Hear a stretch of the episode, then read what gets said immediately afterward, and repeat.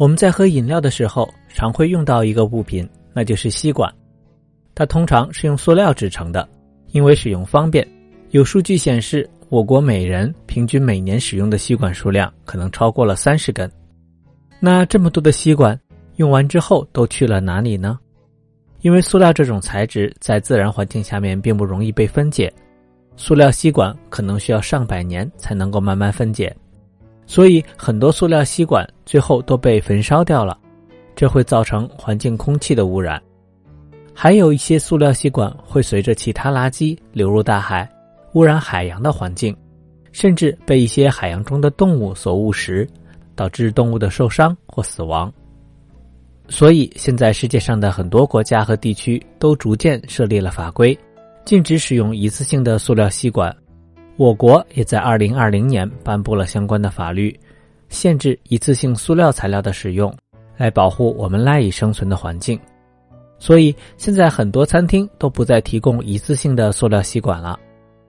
不过一些其他材质的吸管，比如竹子吸管、金属吸管等等，它们生产成本比较高，不太适合做一次性的产品。所以新的一次性吸管很多是用纸做的。但纸做的吸管有一个非常大的缺点，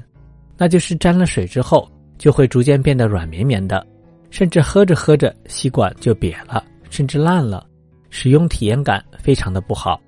那怎么办呢？最近日本东京大学的研究人员就找到了一个好方法，他们使用了一种安全的、成本也不高的涂料，将这种涂料涂在纸质吸管的表面。